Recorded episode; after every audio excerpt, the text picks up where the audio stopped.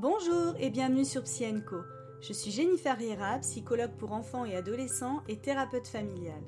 Je travaille dans un cabinet en Haute-Savoie et au sein de plusieurs associations.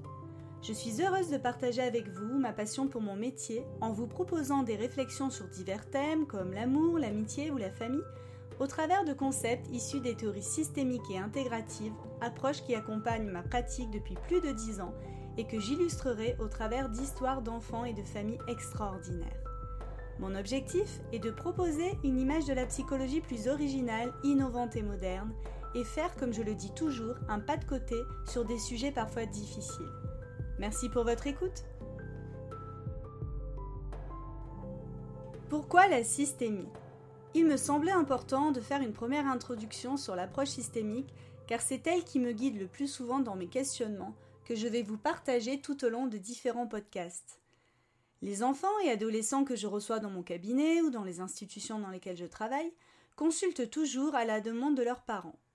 Nous sommes bien d'accord, il est rare, bien que ça puisse arriver, que les enfants et encore moins les ados souhaitent par eux-mêmes consulter un psychologue. La demande émane donc d'un autre. Cet autre pouvant être un ou les deux parents, mais également une instance extérieure, comme l'école par exemple.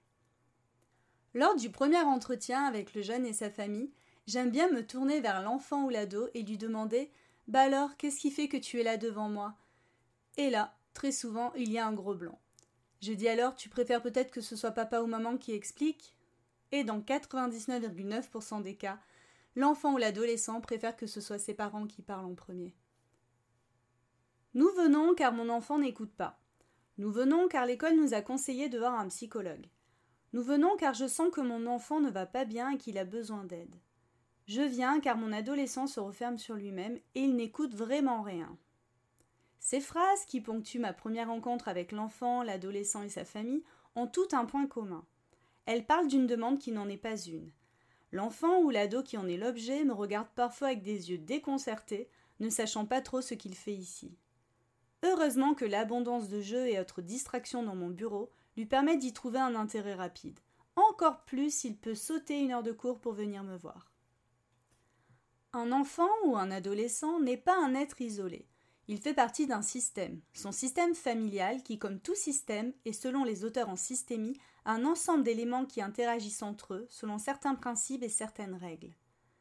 De ce fait, l'enfant ou l'adolescent est en interaction au sein de sa famille avec son père, sa mère et le cas échéant ses frères et sœurs. Il serait donc imprudent de penser qu'un problème qui touche un membre de la famille n'ait aucune influence sur les autres membres de la sphère familiale.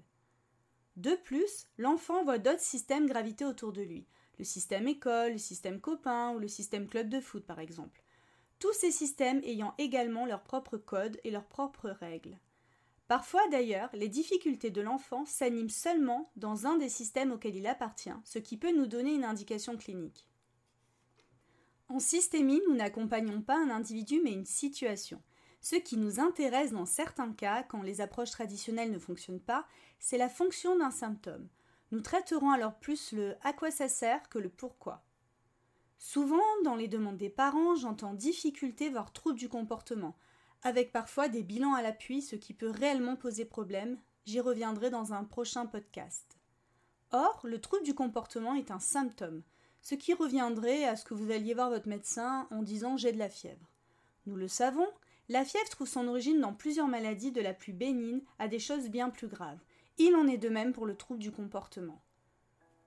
Dans ce contexte, les difficultés de l'enfant ou de l'adolescent représenteraient la partie visible de l'iceberg qui cacherait alors une autre difficulté bien plus profonde qui pourrait être d'ordre scolaire, émotionnel, affectif ou familial.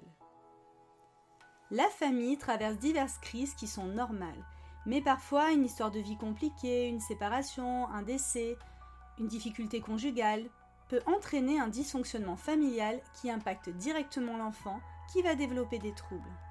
Pour continuer avec la métaphore de la fièvre, le trouble du comportement ou des difficultés émotionnelles pourrait venir alerter sur une affection de l'un des systèmes auxquels appartient l'enfant, et notamment sa famille. Bien évidemment, parfois, l'enfant ou l'adolescent, emmené en consultation par ses parents, présente un trouble d'origine organique ou un handicap. Dans ce cadre, il ne s'agit pas tout à fait de la même chose. Néanmoins, il faut tout de même garder en tête l'impact de ce trouble sur la famille tout entière. Car, inévitablement, la survenue d'un handicap, d'une maladie ou d'un trouble du neurodéveloppement va entraîner une réorganisation familiale qui peut s'avérer souffrante et engendrer des dysfonctionnements. En conclusion, en systémie, nous aurons donc deux lectures possibles d'une situation. Nous essaierons de voir comment un handicap, un trouble, peut entraîner une souffrance familiale l'amenant à dysfonctionner, ou à l'inverse, comment une souffrance familiale peut engendrer un symptôme porté par l'enfant ou l'adolescent comme témoignant d'un dysfonctionnement systémique de la famille. Dans ma pratique, je m'efforce toujours de dézoomer pour regarder la situation dans son ensemble plutôt que de me centrer uniquement sur le jeune amené en consultation. Le travail de l'indication est alors primordial, c'est-à-dire qu'il est indispensable de poser une hypothèse au carrefour du social, du médical, de l'éducatif et du familial pour comprendre la situation et apporter une réponse adaptée, centrée soit sur le système familial pour provoquer un changement chez l'enfant ou l'adolescent, soit une réponse centrée sur l'enfant ou l'adolescent afin de soulager la souffrance familiale. Et bien sûr, parfois, ne sachant pas qui de la poule ou de l'œuf est arrivé en premier, il s'agit d'un va-et-vient constant entre le jeune et sa famille.